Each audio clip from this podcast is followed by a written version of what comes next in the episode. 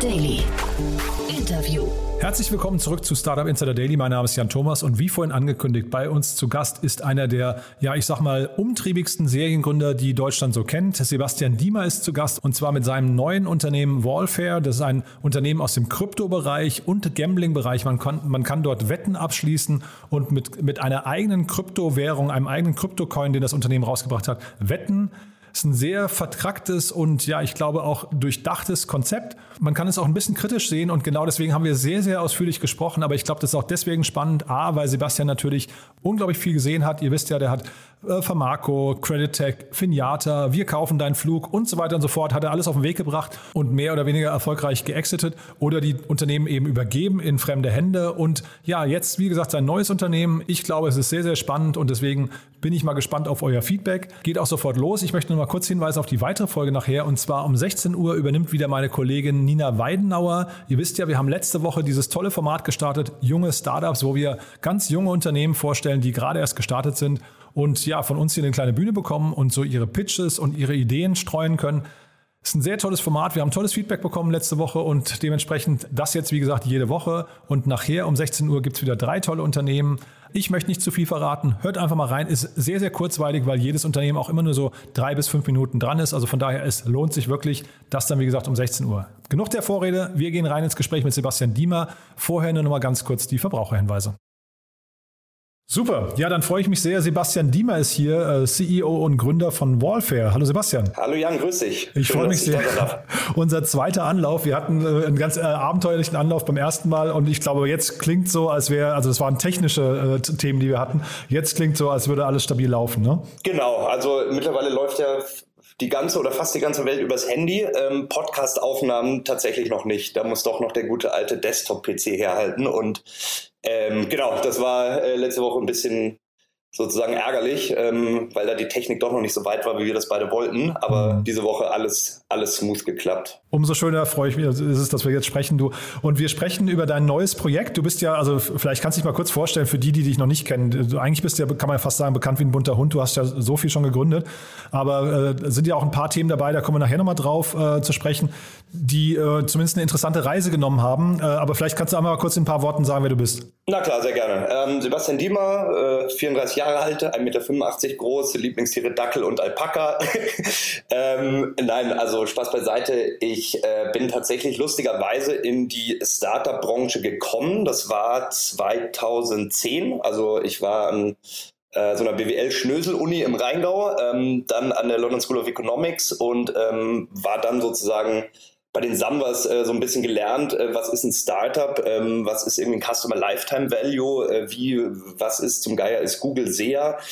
Und ähm, damals war Startup noch gar nicht irgendwie, äh, ich sag mal, so ein Thema wie heute und auch bei weitem nicht so verbreitet. Da gab es irgendwie fünf Leute, bei denen konntest du anrufen, wenn du eine Seed-Runde raisen wolltest. Und mittlerweile hat irgendwie, weiß ich nicht, die Volksbank Mittelbayern einen Accelerator für Startups. und ähm, ja, ich meine, damals, das Lustige ist, damals war das so ein bisschen so, ach du Armer, du hast, also jetzt von BWL äh, sozusagen ähm, Studiengängen aus, ausgehen, ach du Armer, hast irgendwie keinen Job bei einer Beratung oder Investmentbank bekommen und musst da so Startups gründen. Versus eben äh, jetzt Fast Forward, wo es eher heißt so, oh, du tust dir das noch an, ähm, für ein Fixgehalt morgens in einem Anzug in einem Büro zu fahren. Ähm, warum hast du keine Idee für ein Startup oder warum machst du das? Also, mhm. das heißt, ein bisschen die, die äh, Reise mitgenommen und dann in der Tat, ähm, ich glaube, ähm, mein Mindset ist einfach ein anderes als bei den meisten sozusagen Gründern. Also ich mache Dinge, ähm, die mir Bock machen und ähm, nicht, weil sie Geld bringen. Und äh, es kamen eben schon diverse Punkte in meinem Leben, wo ich einfach entscheiden musste, mache ich jetzt Dinge, auf die ich keine Lust habe ähm, und sozusagen verdiene damit Geld oder folge ich irgendwie meiner Passion und meinem Herzen. Ähm, und das war dann äh, manchmal nicht ganz äh, sozusagen das, was von dem Gründer erwartet wird. Ja, der einfach sagt, ich sehe hier irgendwie äh, den Point nicht, ich äh, suche jetzt einen Nachfolger, weil ich will keinen irgendwie Konzern managen, sondern ich will Substanz aufbauen. Und ähm, sorry, ich will da jetzt gar nicht zu lange rumschwafeln, aber ähm, genau, also seit zehn Jahren in der Branche, ähm, unter anderem Creditech gegründet, äh, Pharmaco, pharmazeutisches Cannabis, äh, Passionsthema von mir. Ähm, Finiata, das war sozusagen ähm, Creditech in B2B und ähm, jetzt sozusagen äh, ein neues Kapitel, weil es jetzt nicht mehr Startup, sondern Blockchain ist. Und das ist tatsächlich ähm, auf ganz vielen Ebenen ähm, sehr, sehr unterschiedlich zur sozusagen konventionellen Startup-Welt. Mhm. Bevor wir über das Blockchain-Thema und Wallfare dann sprechen, äh, du hast ja eben schon so mit ein paar Punkten das gestreift und wir wollen nachher auch vielleicht nochmal über ein paar Learnings aus deiner Vergangenheit sprechen, aber ich habe versucht, den roten Faden zu finden in deinen, äh, in deinen Gründungen, der dich jetzt heute an den Punkt gebracht hat, wo du gerade bist. Ich war, ich genau, ich glaube, ähm, es sind so ein paar ähm, sozusagen Grundtheorien. Also erstmal vielleicht, ähm, das ist ja immer, it starts with a mindset. Mein Ziel war nie der Reichste zu werden und mein Ziel war auch nie den größten Konzern zu bauen, ähm, sondern ich bin wirklich so, ich kann mich für Dinge begeistern und dann sehr gut und dann bin ich in der Regel ähm, relativ schnell und effizient unterwegs ähm, oder eben nicht. Und der Punkt, wenn das eben nicht mehr der Fall ist, dann hilft auch keine Disziplin, die sagt, okay, du hast keinen Bock mehr drauf, aber machst halt noch zwei Jahre, so wie irgendwie viele im Konzern sind und ähm, das hat sich dann an, an ähm, so ein paar Stellen gezeigt. Also zweitens, ich bin immer eher interessiert an sozusagen neuen Branchen und Wachstumsmärkten. Also ähm, das war vor elf Jahren eben das ganze Thema Big Data. So dann irgendwann ähm, vor ein paar Jahren kam mir das Thema äh, Cannabis auf in Apotheken. Also nicht wie jetzt legalisiert, sondern für, für sozusagen Leute mit Rezept. Ähm, das fand ich sehr spannend. Ich finde jetzt Blockchain sehr spannend. Also ähm, es sind immer sozusagen, es ist immer interessengetrieben ähm, und mich würde jetzt sozusagen nicht so sehr interessieren, jetzt in, in irgendeinem E-Commerce-Modell die letzte Prozent Marge rauszuquetschen oder ähm, blöd gesagt, auch Fintech jetzt ist irgendwie an einem Punkt, ähm, da geht es nicht mehr sozusagen um die Innovationsfront, sondern es geht eben darum, Economies of Scale zu leveragen und wirklich sozusagen Traktion zu hebeln. Und mich irgendwie interessiert immer so das, das Neue. Und ähm, das führte dann eben dazu, ähm, ich fand es mal ganz interessant, weil mir hat mal jemand gesagt, naja, wenn du irgendwie ähm, ein Leben lang ein Business machst, dann bist du kein äh, Unternehmer, dann bist du halt ein Business Owner. Ich bin da sozusagen am extremen Ende des Unternehmers, ja, der sich halt ähm, ähm, Unternehmen aufbaut, weil sie ihm Bock machen, mit dem Ziel, sich selber in diesem Unternehmen überflüssig zu machen was auch ganz wichtig ist, ja, weil ähm, ich war nie irgendwie der, ich vertraue sehr schnell Leuten und war jetzt nie der CEO, der nach drei Jahren irgendwie Überweisungen selber aufhört oder alles selber macht, weil er glaubt, es kann eh niemand selber besser, sondern ich wollte eigentlich mal der Guy sein, wo irgendwie nach drei Jahren die Leute fragen, was macht der eigentlich?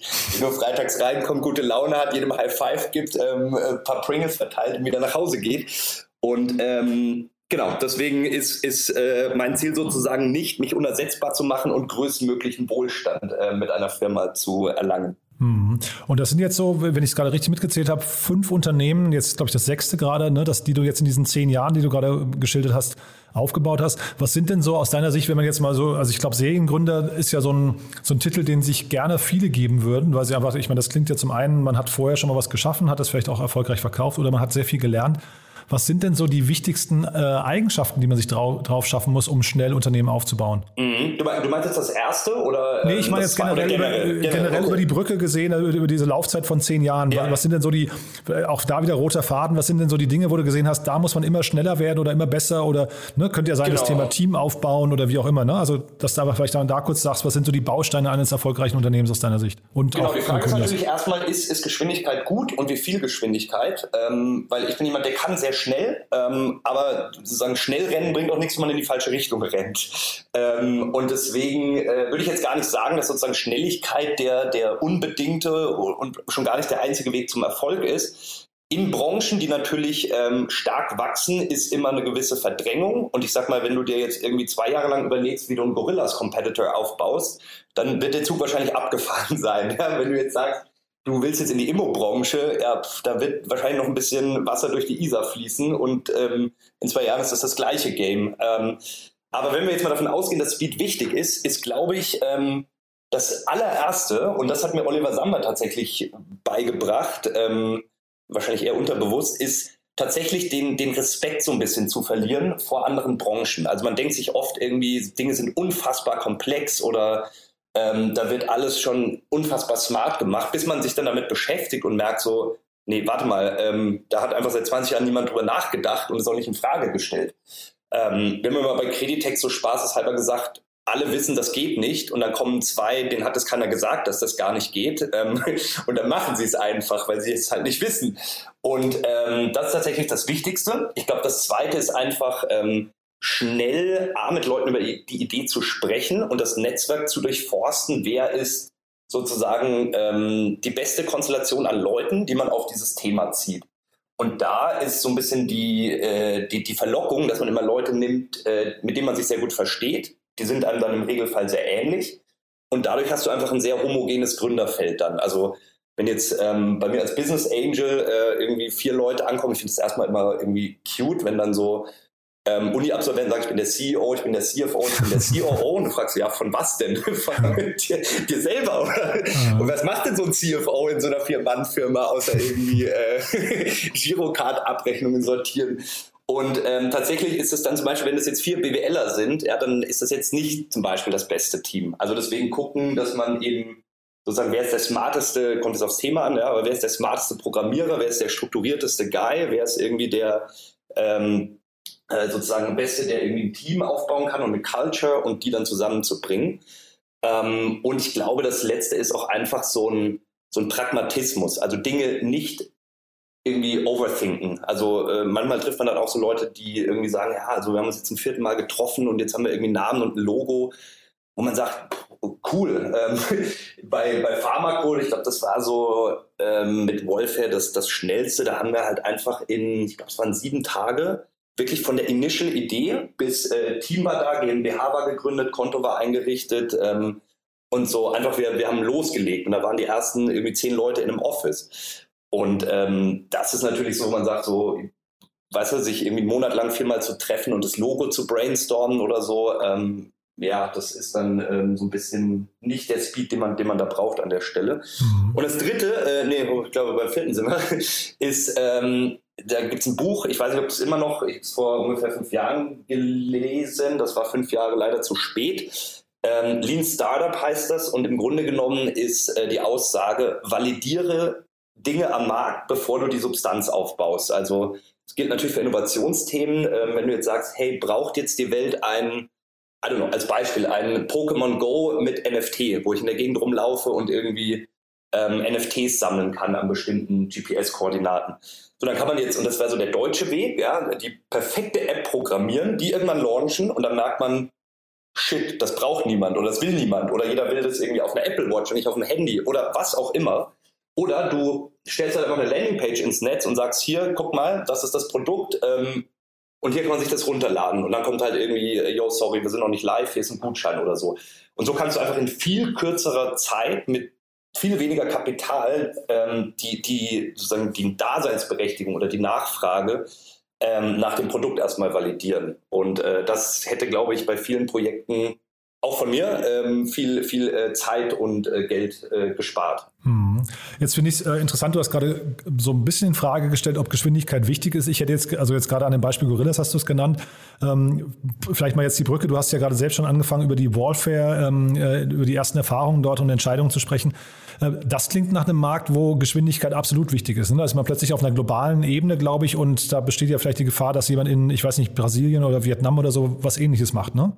Genau, also das generell bei Tech natürlich ist so, äh, Digitalisierung, Globalisierung bekräftigt beides äh, Beschleunigung, weil du einfach auf einem größeren sozusagen Spielfeld agierst. Ähm, Blockchain ist ähm, und Cryptocurrency tatsächlich so der ähm, liberalste, schnelllebigste und intensivste, würde ich es mal nennen, ähm, Markt oder Industrie. Ähm, A, du hast, du operierst weltweit ähm, und hast keine sozusagen irgendwie Landesgrenzen etc.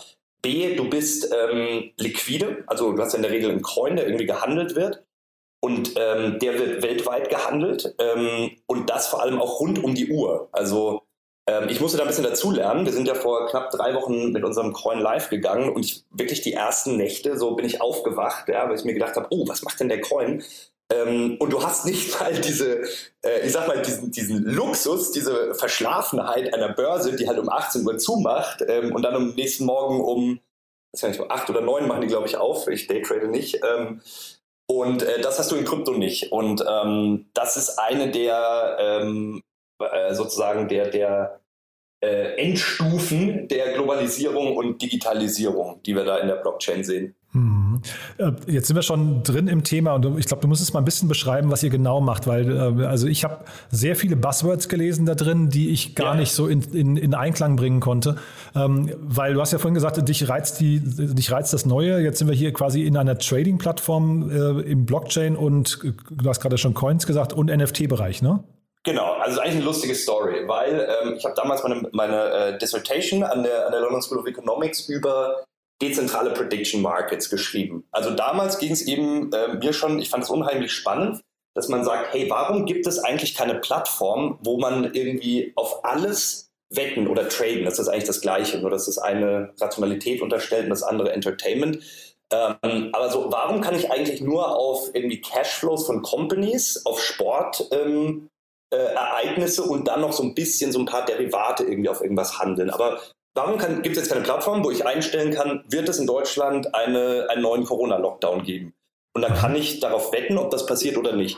So, ähm, wir hatten damals, und das ist eigentlich lustig, da schließt sich nämlich der Kreis, ähm, wir hatten damals ähm, die Idee für diese Plattform, dass wir gesagt haben, hey, wir bauen so eine Art, und wie gesagt, alles vor elf Jahren, also sah die Welt noch ein bisschen anders aus. Ähm, wir bauen so eine Art YouTube für Wetten, wo einfach jeder ähm, Events reinstellen kann und die Quote berechnet sich danach, wie viele Leute dafür dagegen sind. Ähm, das war damals einfach schlichtweg nicht umsetzbar, technisch, rechtlich ähm, und ähm, war auch der Grund, warum wir dann ähm, sozusagen in die, in die Rocket-Sklavengalerie äh, äh, sozusagen, äh, äh, ja, ich weiß nicht, was das richtige Wort ist, angeheuert wurden, weil wir eigentlich bei Rocket Internet waren, nach so einem WHU Idea Lab. Wir hatten keine Kohle für unsere äh, Play Money Plattform der User zu akquirieren und war eigentlich nur damals so, hey, wäre voll cool, wenn ihr mal mitmacht und uns da ähm, wir ein paar Datenpunkte sammeln können. Und da saß Rocket im Publikum und hat gesagt, hey, ähm, ihr seid irgendwie ein cooles Team und so, wir wollen mit euch was aufbauen und dann ähm, haben wir mit denen halt was anderes gemacht. Es war dann ein Coupon in China aufzubauen und äh, irgendwie 800 Leute einzustellen in drei Monaten als 22-Jähriger. Also auch sehr äh, äh, gaga, gaga Zeiten. Und ähm, lustigerweise, es kam dann Anfang des Jahres, also ich habe ja nach ähm, Pharmako mal so eine Art Auszeit genommen, bin nach München gezogen und hier einmal auf jeden Berg raufgewandert und äh, ein bisschen Natur und Leute erkundet und ähm, ehrlicherweise dann irgendwann auch ein bisschen an den Punkt gekommen, dass man halt jeden Berg erkundet hat und irgendwie mal wieder ähm, intelligentere Dinge mit dem Kopf machen will, als über die Autobahn zu ballern und irgendwie mit dem Fahrrad den Berg runter und zu Fuß den Berg wieder rauf. Und ähm, dann kam das irgendwie, es war ganz lustig, weil wir saßen bei mir zusammen und dann hat einer so, ey, wie geil war das eigentlich so eine Plattform, wo man hier auf ähm, hier die Dackel, die raufen, irgendwie wetten könnte, wer da wen als nächstes auf den Rücken dreht. Und dann meinte ein anderer Kumpel so, ja, ich habe da irgendwie neulich was gesehen, das läuft auf Blockchain. Und das war wirklich so, in dem Moment hat es bei mir gerattert, so natürlich, die Idee von vor elf Jahren, ähm, das war sozusagen das Missing Piece, was diese Dezentralisierung ermöglicht. Aha. Und dann habe hab ich mich da reingefuchst und ähm, das ist deswegen jetzt fast so ein bisschen romantisch, ähm, weil wir jetzt die Idee von vor elf Jahren umsetzen ähm, und die Technologie äh, und eben auch ein paar andere Dinge jetzt sozusagen so weit sind, dass man das umsetzen kann. So, die Idee ist nach wie vor die gleiche. Ähm, wir wollen, ähm, man kann sich das so vorstellen. Also Blockchain ist nichts anderes als dezentrale Server. Wenn wir jetzt mal zum Beispiel Google nehmen äh, oder irgendein Beispiel, ja, irgendeine traditionelle Firma, da gibt es einen Server, den managt eine Person und alle Umsätze, die diese Firma erwirtschaften, gehen eben in eine GmbH, AG, wie auch immer. Ähm, Blockchain ist jetzt nichts anderes als es gibt äh, tausende Millionen kleine Server, die irgendwo rumstehen und die niemand kontrolliert. Ähm, und auf, diesen, auf dieser Blockchain ist sozusagen das nichts anderes als eine Datenbank, wo, wo reingeschrieben wird. Ähm, und Cryptocurrency ist eigentlich nichts anderes als sozusagen, ähm, dass man aufschreibt, wer wem welchen Wert übertragen hat. Und ähm, das ist eben super spannend, weil uns ermöglicht das, a, erstmal ähm, also wir haben ja eine, eine Währung rausgebracht, den, den äh, WFAIR-Token, also Wallfair abgekürzt. Ähm, den kann man seit äh, 12. Oktober auf Uniswap ähm, und, und jetzt Fluss Trade neuerdings kaufen. Und im Grunde genommen ähm, heißt das quasi, jeder, der so einen Token besitzt, ähm, ist Teil von Wallfair. Weil alles, was irgendwie passiert, es gibt sozusagen keine äh, Shareholder und Revenues, sondern es gibt nur Token Owner. Und ähm, so Wolf ist jetzt nichts anderes eigentlich, als dass wir sagen, hey, wir, wir bauen Smart Contracts, die, das sind Regelsets, die auf dieser Blockchain laufen und die sagen, hey, wenn Jan eine Wette ähm, anlegt, zum Beispiel, wird der Podcast mehr Hörer haben als der OMR-Podcast nächste Woche. Natürlich wird er das. Ähm, und deswegen könnten dann sozusagen Leute darauf wetten und sagen, ich glaube, das wird so passieren. Mhm. Ähm, dann wird irgendwann festgestellt, es passiert eben so oder so. Und dann gehen ähm, entsprechend die Gewinne an die Leute, die richtig getippt haben und die äh, falsch getippt haben. Ähm, die bekommen natürlich nichts, das ist eine reine Umverteilung. Und ähm, der Witz ist jetzt, A, wir nehmen da keinerlei ähm, Gebühren in irgendeiner Form drauf, sondern es wird alles umverteilt unter den Usern. Also es gibt sozusagen keinen Umsatz. Es ist das erste, in Anführungszeichen, Wettplattform, die komplett dezentral ohne Umsatz auskommt. Je mehr Leute mitmachen, desto höher wird der Wert dieses ähm, Warfare-Tokens. Und das, muss ich sagen, ähm, war mir vorher gar nicht so klar. Das ist einfach genial an der Blockchain, dass du ähm, sozusagen Non-Profit-Modelle bauen kannst, ähm, die eben die, die, die Wertsteigerung ähm, sozusagen auf alle Tokenholder ähm, sozusagen gleich verteilt und nicht in eine, in eine zentrale Pocket. Und ähm, was wir jetzt machen, ist eben diese, diese äh, Smart Contracts auszubauen von Wetten über Spiele. Ähm, und im Grunde genommen kannst du das vorstellen wie eine Art Stripe für Wetten. Und du kannst oder für auch äh, Game Events. Und das ermöglicht zum Beispiel im Metaverse, ja, wenn du ähm, darauf wetten willst, ähm, was da jetzt um die nächste Ecke passiert oder was genau irgendwie wie dieses Fußballspiel im Metaverse ausgeht. Dann ist zum Beispiel diese Technologie in der Lage, einfach ähm, jeder kann sozusagen damit bauen, erstellen und wetten und spielen, worauf er will.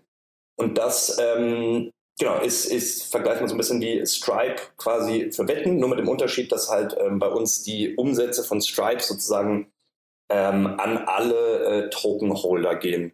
Ähm, wenn man es vielleicht noch einfacher formulieren will, jeder Kunde ist sozusagen automatisch ein Shareholder ähm, und es gibt keine Trennung mehr. Also, weißt du, du in dem Moment, wo du sozusagen ähm, ins, in Anführungszeichen eine Wette abgibst, ähm, profitierst du gleichzeitig daran, weil du ja auch ähm, Shareholder bist.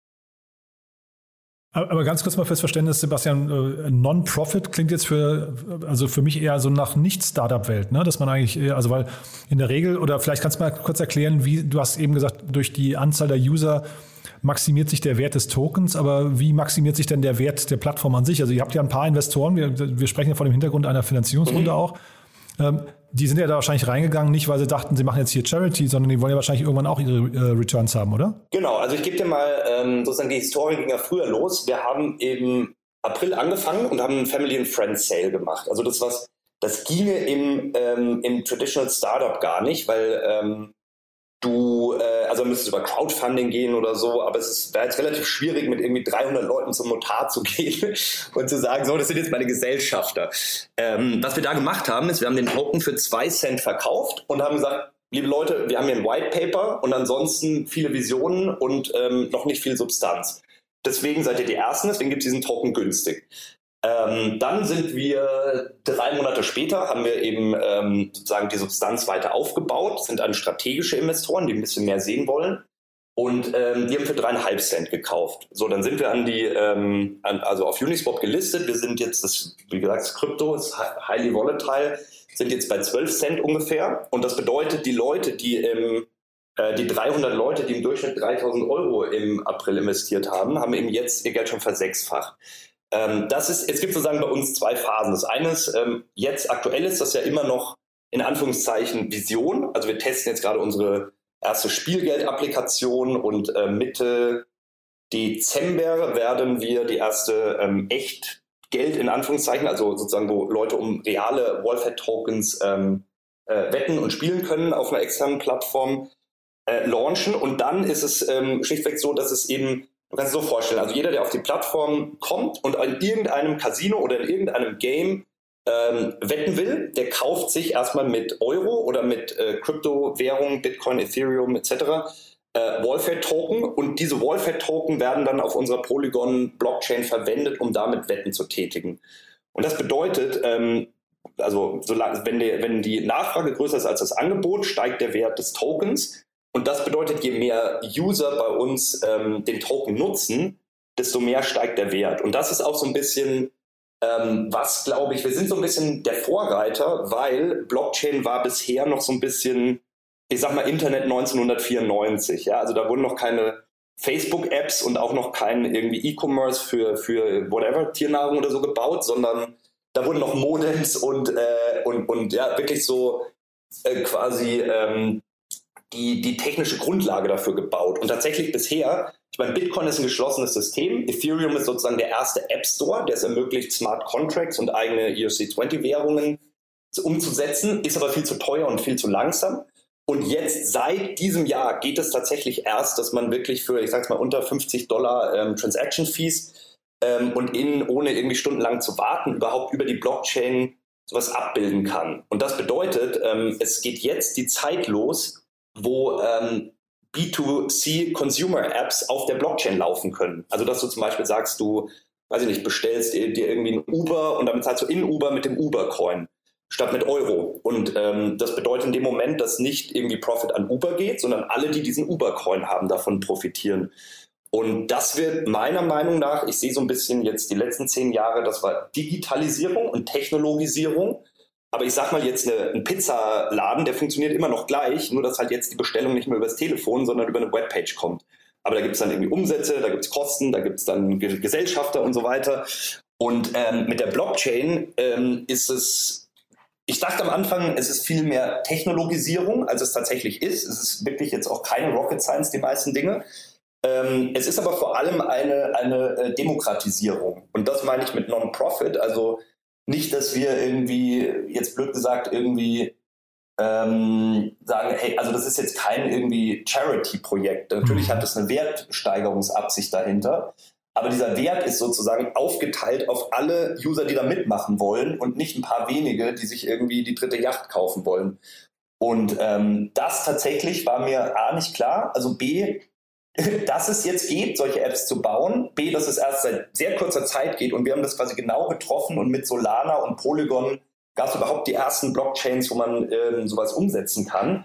Und äh, war da auch mit so einem Krypto-VC äh, äh, mal lunchen und der sagte halt so, nee, du, ähm, das passiert so in fünf bis zehn Jahren. Also wir sind noch dabei, irgendwie gerade Blockchains zu finanzieren, damit, mhm. weißt du, blöd gesagt, wieder die, die Modems äh, gebaut werden können, bevor da jemand eine Facebook oder ein StudiVZ baut.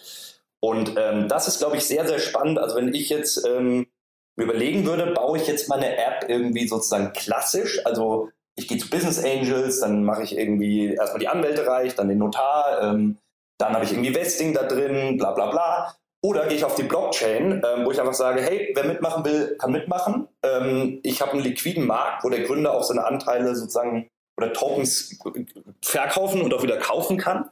Und vor allem, es gibt nicht mehr diese Notaranwälte äh, tralala, sondern du hast halt Smart Contracts, die lädst du auf die Blockchain und jeder kann sich das durchlesen und sagen, jo, da mache ich mit oder da mache ich nicht mit. Und das ähm, ist, glaube ich, ähm, sozusagen die nächste Ära der, der, der äh, Unternehmensgründungen oder beziehungsweise Tokengründungen.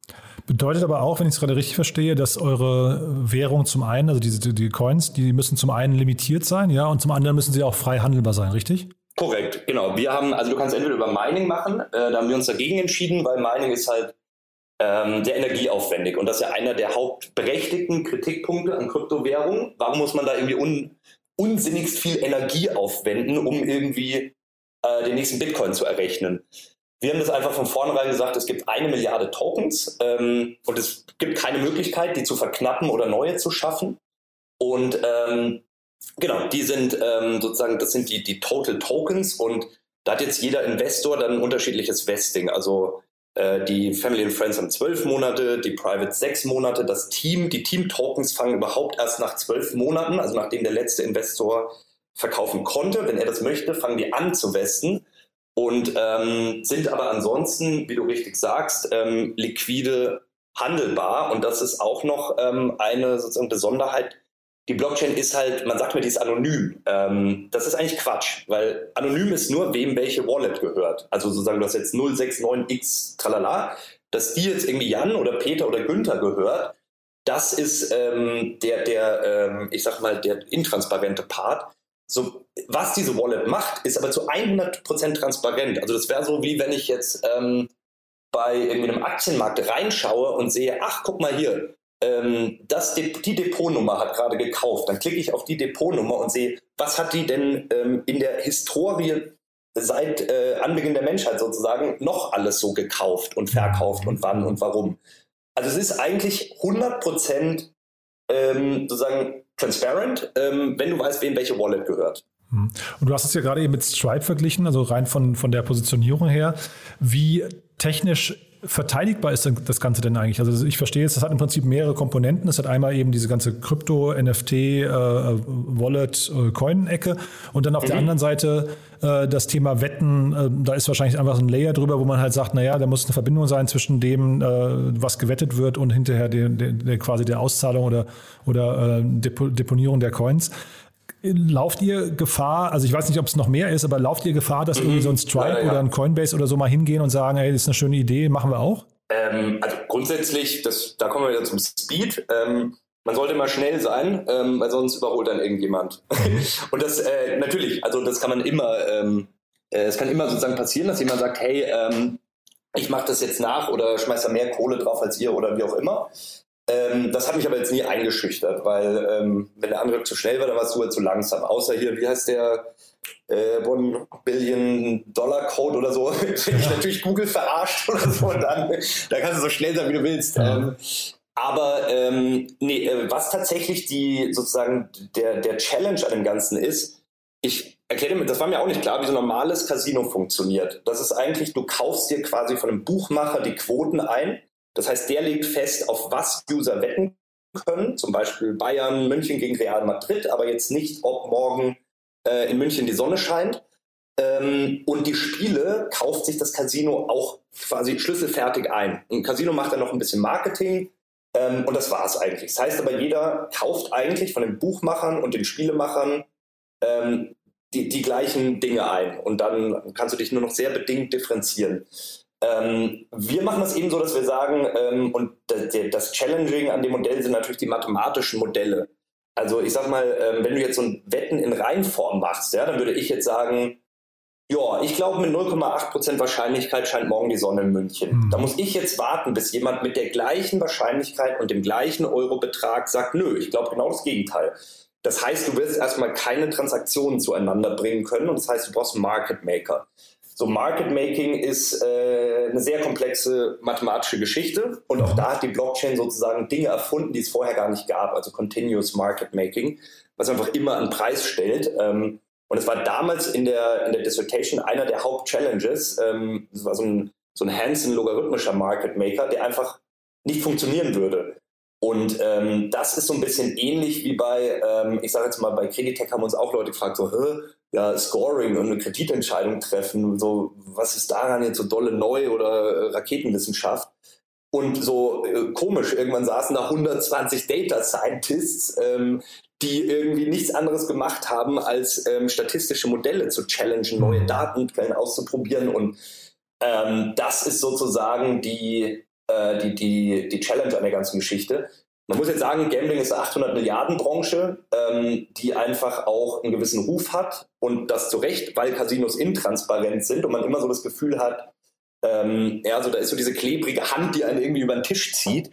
Und ähm, deswegen glauben wir eben, dass äh, Transparenz, Dezentralisierung und Gebühren rausnehmen ähm, könnte eben dazu führen, dass man sagt, hey, das Modell ist gar nicht so dodgy. Und es geht bei uns auch mehr um ähm, also wir stellen diese Technologie her, die dann andere Leute ähm, einbauen können. Ähm, und äh, da wird es auch Dinge geben wie ähm, sozusagen einfach ein, ein, eine Begrenzung im Betrag. Weil was wir wollen, sind die, die was so Entertaining schaffen. Also die Wall Street Kids, Wall Street Bets äh, Kids, die irgendwie sich verabreden und jeder investiert irgendwie ein paar Mark und man ärgert einen Hedgefonds. Ähm, mhm oder so die Leute, die sagen, ey, mir ist langweilig, ich gehe jetzt in, über Trade Republic gehebelt in irgendwie einen Tesla-Future rein oder so.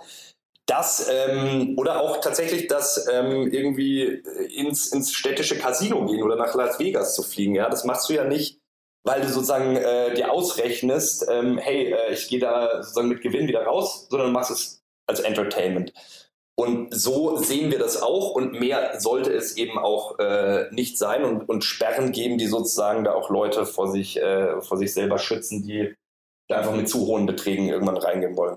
Heißt aber auch, wenn ich dir gerade richtig zuhöre, dass die Integration, nochmal dieses Beispiel mit Stripe, ähm, Integration in andere Plattformen ist für euch wahrscheinlich hinterher auch ein, ein Schlüssel zum Erfolg. Ne? Wenn man jetzt mal Reddit nimmt oder vielleicht auch sowas wie, ich weiß nicht, OneFootball oder sowas, Mhm. Ähm, dass man einfach sagt, äh, da warten im Prinzip Potenziale für Partnerschaften, um dann möglichst viele Nutzer zu erreichen und dann macht man irgendwie so ein Revenue-Share-Modell. Ja, unbedingt, genau. Also Revenue Share quasi über die Tokens, weil es gibt ja keinen Central Revenue, aber Aha. die Idee ist genau das. Also ähm, ich sag mal, die, die, die Technologie von bestehenden Casinos, das ist halt, das hat irgendwie bis jetzt funktioniert. Man fragt sich teilweise irgendwie, äh, wie, aber äh, das ist halt sehr outdated. Ähm, und da geht es jetzt bei uns auch nicht so sehr darum, dass wir jetzt sagen, was wir wollen jetzt irgendwie incumbent Casinos irgendwie eine bessere Technologie bauen. Also da gibt es ehrlicherweise viele, die das machen. Ähm, aber es passt ja gar nicht, weil, wie gesagt, im Casino muss sich die Wette einkaufen und die Quote. Das heißt, da kannst du gar keine user-generierten Wetten anbieten, weil es einfach gar nicht geht von der Quotenberechnung her und so. Bei uns geht es so ein bisschen um die, ähm, ich sag mal, den Stand heute, also eben ähm, performante äh, Mobile-Apps und am Montag werden wir tatsächlich ähm, unser erstes ähm, ähm, Alpacasino heißt das. also eine, ich mag Alpacas sehr, wie eingangs gesagt. Ähm, so eine, so eine Spielgeld sozusagen Showcase, was man damit machen kann. Und ähm, dann geht es vor allem nach vorne eben, weißt du, in so, wie kann man das in Play-to-Earn-Games ähm, integrieren? Zum Beispiel Axie Infinity, Illuvinum. Das sind milliardenschwere äh, Spiele, wo einfach so ein bisschen aller Pokémon User haben so NFT-Monster und die kämpfen gegeneinander und dann kann man gewinnen und kriegt dann mehr ähm, äh, Tokens oder eben verlieren. Und ähm, Metaverse irgendwie, äh, das war mir vorher auch nicht klar, dass es eben so, wie du sagst, von Football, es gibt so Fantasy Soccer Leagues, ähm, wo einfach virtuelle Fußballteams gegeneinander spielen und dann gucken da wirklich äh, zig oder in, in Einzelfällen sogar hunderttausende Leute dabei zu, wie virtuelle Teams gegeneinander spielen. Also es ist so ein bisschen schwierig der Großmutter zu erklären, warum man das macht. Äh, mir, mir, auch. du, ich, ja. ich, bin da auch in, ähm, in, in, Sphären gekommen, ähm, wo du dir einfach so, wir machen, kommt eben auch dann so Live-Wetten, ja, dass du quasi ähm, auf Twitch einfach bei einem Influencer ähm, Counter-Strike-Profi zum Beispiel mitfiebern und mitwetten kannst, mhm. wie der in jeder Runde performt. Ähm, da gibt es auf Twitch auch irgendwie Leute, weiß nicht, da schauen ein paar hunderttausend Leute zu, wie irgendein Mädel ihr Pferd kennt oder so über eine Stunde. Und du fragst dich so, sag mal, ist es jetzt Corona oder ist die Welt baller baller geworden oder ähm, ja, so, warum, warum, schaut man sich das zwei Stunden an? Aber da kommen ähm, ja jetzt schon, ähm, Sebastian, wenn ich das sagen darf, da kommen ja jetzt ein paar Märkte zusammen, die, da macht man bei vielen Sachen so ein kleines Fragezeichen dran. Also äh, der Wettmarkt an sich, hast du ja gerade schon gesagt, hat ein gewisses ähm, Image zumindest mal. Ich will jetzt gar nicht bewerten, ob der richtig oder falsch und, und ne, aber also der, der hat ein Image. Vielleicht kannst du auch mal, also jetzt Twitch jemanden beim Pferd kämmen zugucken oder beim Schlafen oder wie auch immer stundenlang finde ich auch ein bisschen schwierig.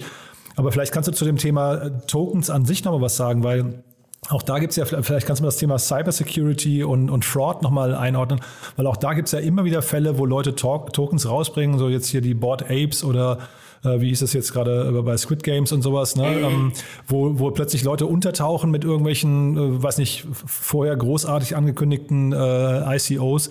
Also das ist, also ich will nur sagen, da, du bist ja da in einem Schmidt, äh, Schnittmengen-Gemengelage irgendwie reingeraten, wo man wahrscheinlich auch hinterher aufpassen muss, dass man da keine, keine äh, Fehltritte macht oder so, ne?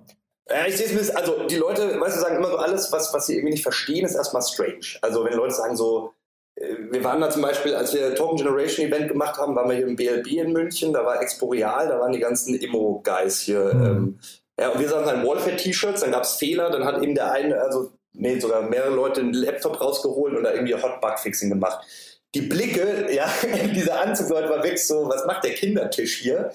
Und ähm, man denkt halt so, ja, liebe Leute, wir haben heute irgendwie für 150 Millionen Market Cap einen Token gelauncht. Da ähm, müssen ja viele Einkaufscenter für bauen. So, also nur weil Krypto neu ist und die meisten das nicht verstehen, mhm. ist es ähm, jetzt erstmal nicht dodgy. Und ich auch auf Twitch, ich will jetzt niemanden verurteilen, so ob die sich jetzt blödsinnige Squid Games anschauen ähm, oder Pferde, so ist mir egal. Das entscheidet ja jeder selber.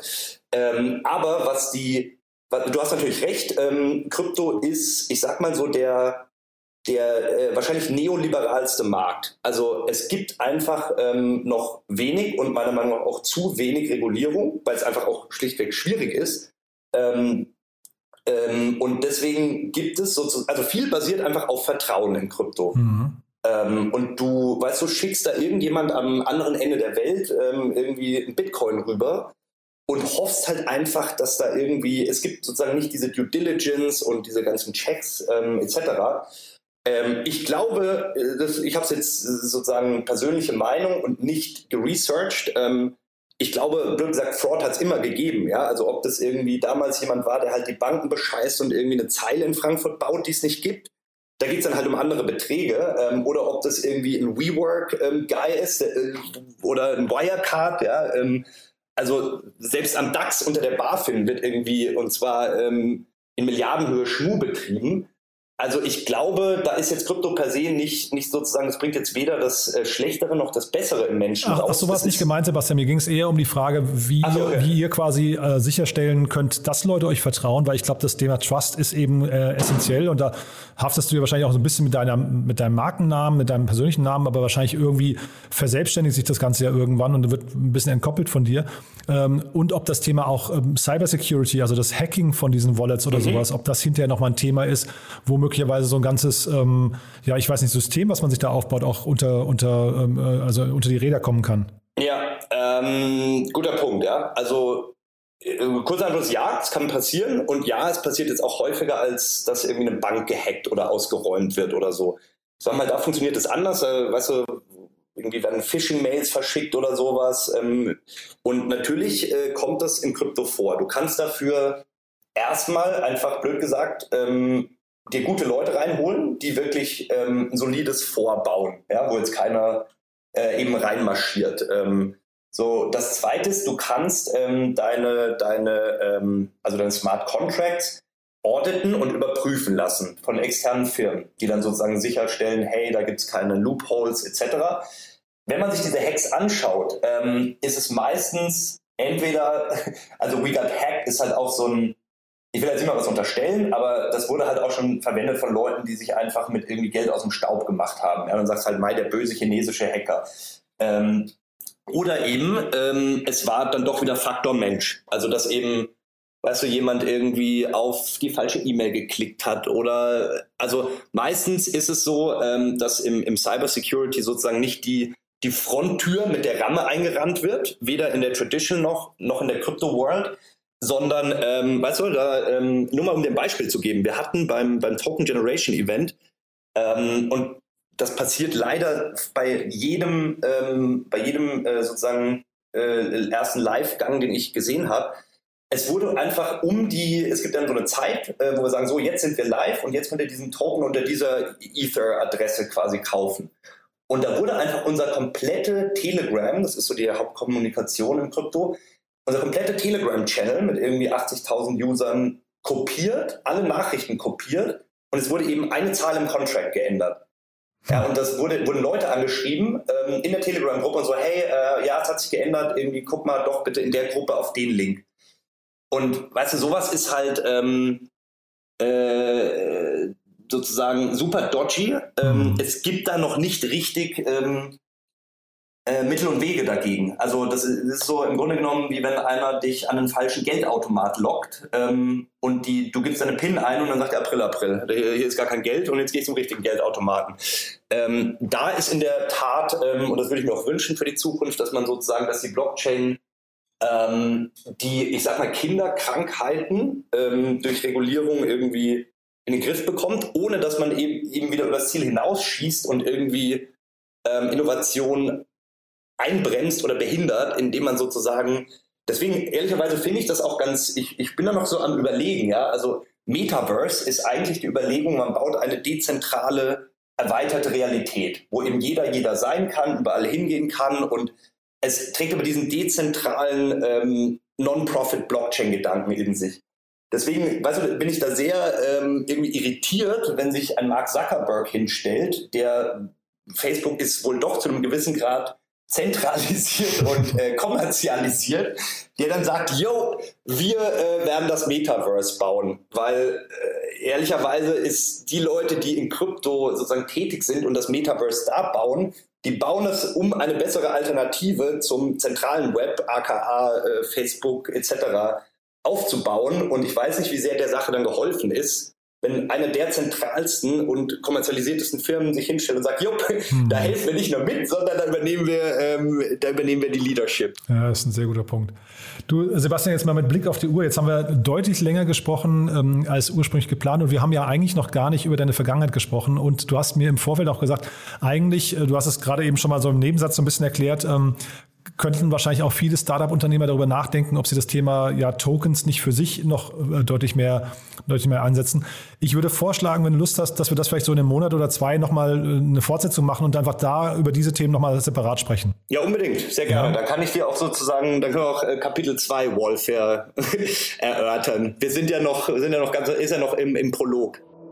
Startup Insider Daily. One more thing. Präsentiert von OMR Reviews. Finde die richtige Software für dein Business. Und äh, Sebastian, dann haben wir ja noch eine letzte Frage an jeden unserer Gäste und zwar zum Thema, wir haben eine Kooperation mit OMR Reviews und fragen unsere Gäste immer noch mal nach Empfehlungen für die Hörerinnen und Hörer bezüglich ihres Lieblingstools. Was ist denn da dein, deine Empfehlung? Mm, ich glaube, da würde ich Metamask antworten. Also ich kann es selber nicht. MetaMask ist eine Browser, Browser-Extension und Mobile-App und im Grunde genommen ist das so eine Art PayPal, wo du deine Kryptowährungen drin hältst und vor allem dann auf Websites eben einfach damit bezahlen oder investieren oder was auch immer kannst. Und äh, das ist so ein bisschen, ich sag mal, die, die Eintrittskarte eigentlich in Kryptowährungen, weil die meisten Kryptowährungen gehst du halt nicht auf äh, irgendwie Coinbase oder Binance und kaufst die, sondern das ist erst viele Jahre später. Und wenn man da früher mitmischen will, ähm, sollte man sich einfach, das ist kostenfrei, sind drei Sekunden eingerichtet und das würde ich, glaube ich, ähm, jedem ans Herz legen, der irgendwie Ambitionen hat, in der äh, Blockchain-Branche irgendwas zu tun. Aha, und klingt so ein bisschen wie PayPal, nur dann für Kryptos, ja? Genau, genau. Also es ist, ähm, du kannst da, ich glaube, mit, weiß nicht, mittlerweile geht mit Euros zu kaufen. Du kannst halt Bitcoins, Ethereums, Wallfares, alles Mögliche äh, sozusagen reinbuchen und damit kannst du eben auch auf dezentralen Exchanges wie Uniswap etc. Ähm, das ist dann noch ein weiter gedacht, die gehören niemand mehr, wie Binance oder, oder Coinbase. Und das heißt, du kannst da komplett dezentral deine Kryptos ähm, hin und her tauschen äh, in, in was auch immer und das rund um die Uhr. Das Segment One More Thing wurde präsentiert von OMR Reviews. Vergleiche Business Software mit Hilfe von tausenden echten Nutzerbewertungen. Alle weiteren Informationen auf omr.com/reviews. Sebastian, war super spannend, muss ich sagen. Und dann freue ich mich wirklich, wenn wir dann nochmal eine Fortsetzung machen mit einem kleinen Update äh, zu eurem ja wirklich sehr spannenden Projekt, muss ich sagen. Äh, man hat es gerade gemerkt an den vielen, vielen Fragen und auch den, sag mal, danke für deine Ausführungen. Äh, ich glaube, für die meisten von uns ist es neu. Spannend, was ihr da macht. Ich bin sehr gespannt, wie es weitergeht und freue mich auf ein Update und dann eben auch nochmal die Learnings aus deinen anderen Unternehmen. Die haben wir jetzt leider aus Zeitgründen heute nicht mehr geschafft. Na, sehr gerne. Und äh, wer in Kontakt treten will, immer gerne auf Instagram at der. Und ähm, genau, wenn ihr irgendwie Bock habt, hier Praktikum zu machen, zu arbeiten, drop me a message. In München seid ihr? In München sind wir, aber also wir sind rund um die äh, Welt verteilt. Hier ist sozusagen ähm, sind äh, die meisten aus dem Team, aber es ist egal von wo. Aus der Hängematte, im Schlafanzug, es ist völlig egal. Also nicht nur eine neue Geschäftswelt, sondern auch eine neue Arbeitswelt. genau. Sebastian, vielen, vielen Dank und dann weiterhin viel Erfolg, ja? Danke, mein Lieber. Bis demnächst. Startup Insider Daily, der tägliche Nachrichtenpodcast der deutschen Startup-Szene.